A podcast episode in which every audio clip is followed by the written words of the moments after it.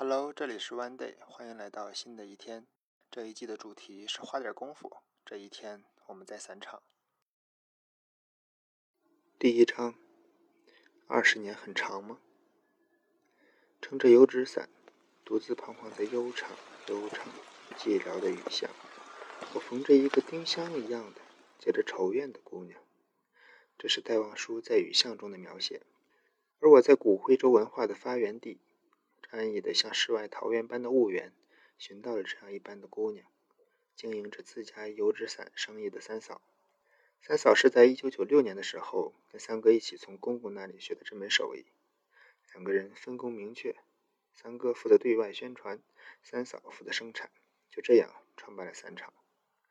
最开始是做绸布伞，大约是在二零零八年之后开始做油纸伞，最辉煌的时候一年卖四五十万把。从非遗到综艺影视，从烟雨江南到巴蜀大地，再到罗马街头，都能看到三嫂的伞。做一把伞是麻烦的，一根竹子到一把伞要经历一百来道工序。做这行，耐性是最重要的技能。经历了几辈人探索，只有伞骨架上的开槽实现了机械化，其他步骤一律手工，也只能手工。乡下送来个伞骨架，我们经过蒸煮过，高温处理过，处理过也可以防霉防虫嘛，在太阳下晾干，后来就是晒干以后就组装伞杆，再做那个伞跳就开关，做完以后在楼上做伞面，伞面一个人也也看到有好几道工序，做伞面以后下来穿线，穿线有些伞伞面的话主要是几几个工序？伞面先绕线。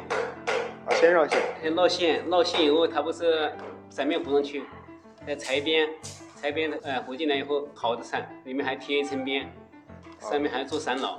你看，一个人一个人要四五道工序。它最上面那个叫什么？我看昨天贴那个胶。啊？最上面那个顶那个位置。顶那个叫那个伞脑嘛，后做好以后它就防水嘛。你看定型那个是伞脑，你这样子它是它要它它留个眼不是？它这个是一方面有间隙，撑上之间有间隙，但是一直到底马上会会裂开嘛，还得留个眼，呃，放点留点空隙。他一个人，你看他做了伞顶，伞顶再给他透明胶，你看他那个定型，他那个把它做好固定好，做好上面透明它就防水。然后再下来再穿线，穿线，哎，穿线有些客户定制的要绘画啦，绘画绘画以后。在那个，他送到下，需要到下面去找画完之后再送过来。不，有些有普通的，我们自己也有人画的，不是不是客户很高的要求，他会普通的，我们自己也有人画的。画好以后，他就要定型，你看定型要几天哈？定型定型以后，哎，我们再到那边去刷桐油，刷好桐油以后再晾两道桐油，要基本上要四五天晾晾干，晾干晾干以后再看看我对对对伞壁，伞壁他们在验收，最后验收。那个大工序就操作，像那个好的伞，那细算工序很复杂的。你看那个纸足那个，你看那个那个伞还要麻烦，那个伞杆都要经过精挑细选。就是好的伞，每个步骤都是比较细。对，还有点精细，还要经过就手工打磨。你看到有些嗯打磨还要抛光。最快也半个月。嗯，最快也半个月。一把好的油纸伞，真正的，一把好的油纸伞，他们细算起来有一百多道工序是有的。在我们这有好几十道，乡下做伞骨架呢，那个伞骨架也也很很麻烦的，那个也是很麻烦，也也好几十道工序。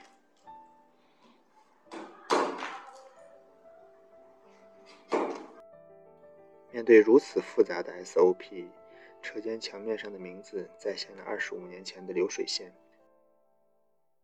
每个人都像是摩登时代中的卓别林，将手中的步骤重复着千万次。下午，三嫂要把红绸伞送到十几公里外贾路村的江永亮家，放到网店上去卖。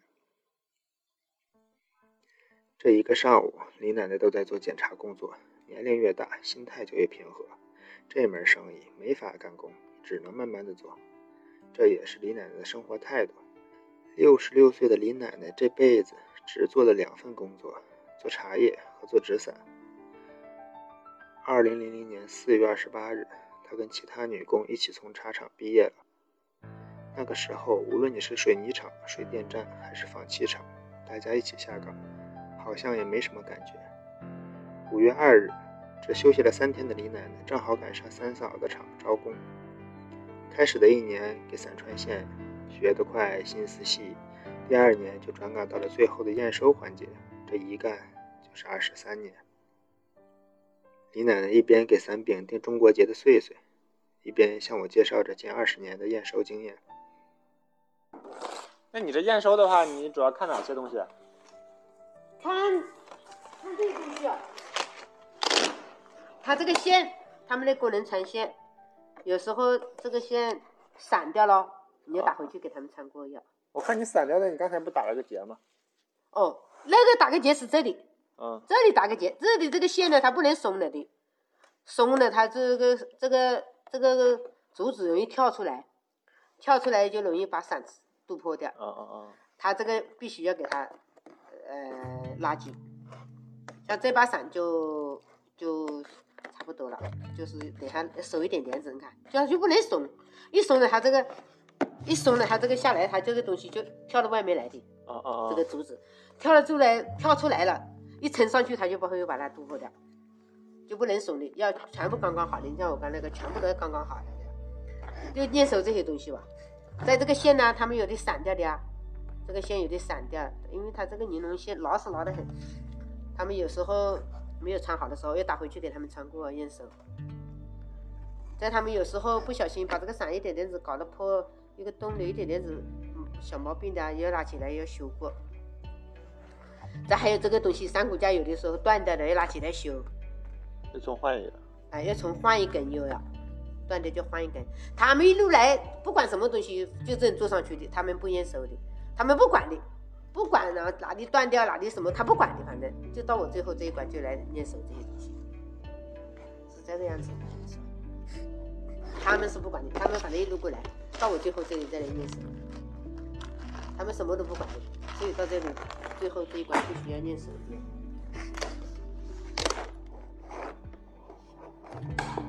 这个绳子都松的，都松在这里了。到时候我包头的时候，全部来拉过来，全部把它拉紧。那松的就不好看，又不美观，是吧？浪在这里，你像我刚刚那个大的浪的不得了，全部都浪在这里哈，嗯，就不好看对吧？全部一一这样拉紧，一上平就好看了哈。那你这做这二十多年，你这个不烦呢？就做这、嗯就做这么一个活儿。那就干这个活，验收啊，这里最后一关，验收啊，这里就是我就是最后一关。这时候妞妞也来凑热闹。妞妞是三嫂七年前收养的流浪狗狗，大耳朵忽扇的像只小狐狸，算起来也快六十岁了。第二章时间的答案。如今镇上把老房子都拆掉了，留下的是清一色的白墙黑瓦和标志性的马头墙。过了桥头，穿过第一个岔口，就可以看到厂房。那是一间属于原纺织厂的传统车间，两扇大木门将阳光雨水都挡在了门外。这几十年的时间也被挡在了外面。车间内是混凝土工业风，墙面上红色油漆写着“油漆重地，重点防火”几个大字。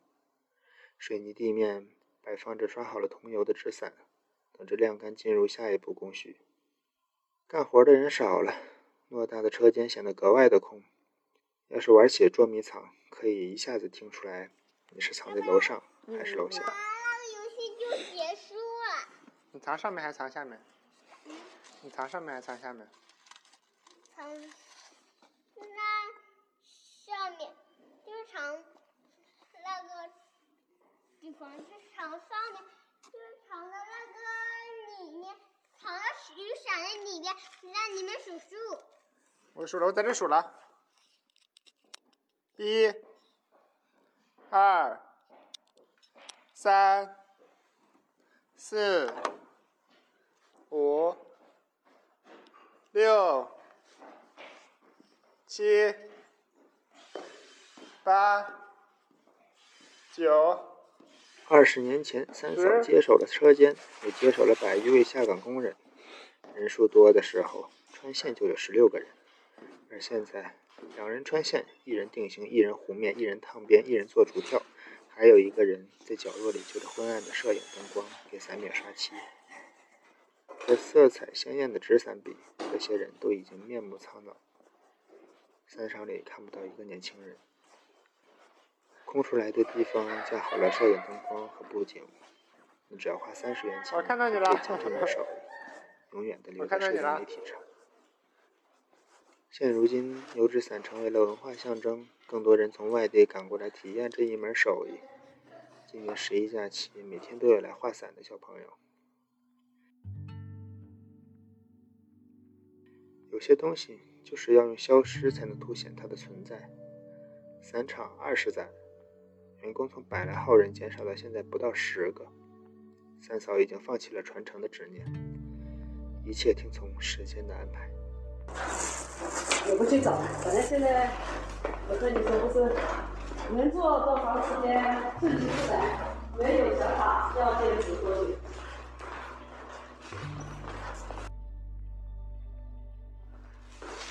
那我看你前一前一阵还说这个，这四五年之前还准备想看有没有能传传承出去的，是吧？那时候不是说这个，还想着要传传一传，几年前。哦，几年前我现在想法，现在看已经已经接近尾声了嘛，就知道这个不现实。嗯，对。你看像这个刷刷油漆这个房子，你说年轻人会来干这个活吗？就是太枯燥了，是吧？一个枯坐不住另外一个味道也也也，它这这个是这个是油漆，我们的油纸伞是桐油，是植物油。对，油漆确实是那什么。那手工的东西，你看能不贵吗？都是靠手工制作，不是说机器哗哗哗哗哗一个环节过去一个小时能做多少？那我一天也是，你像穿花线那个满穿的，一天也是穿几把伞。没几个人了。现在就十十个人，再过个几年，两三年，今年走一个，明年走一个。像我这个师傅，呃，过了元旦就不来上班了，那我又少了一个。打个比说，后年呢，他又有又有又有有师傅有事要走掉，那我这边是只能你两三个人撑不下去，是不是？嗯，现在是到快接近结束，接近尾声了嘛。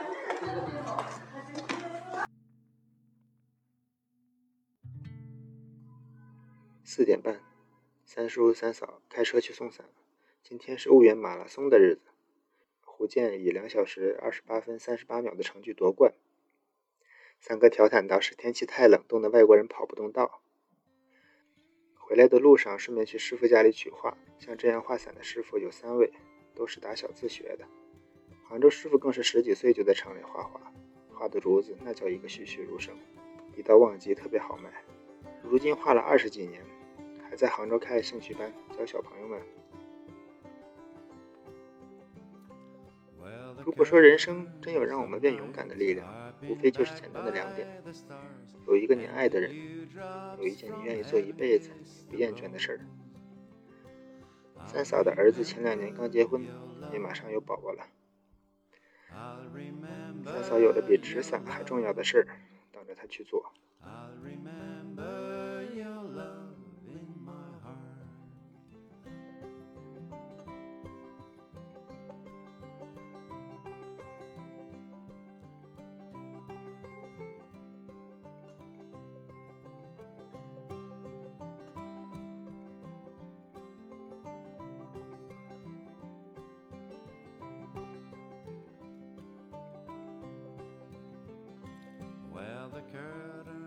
Of night are pinned back by the stars, and the beautiful moon sweeps the sky.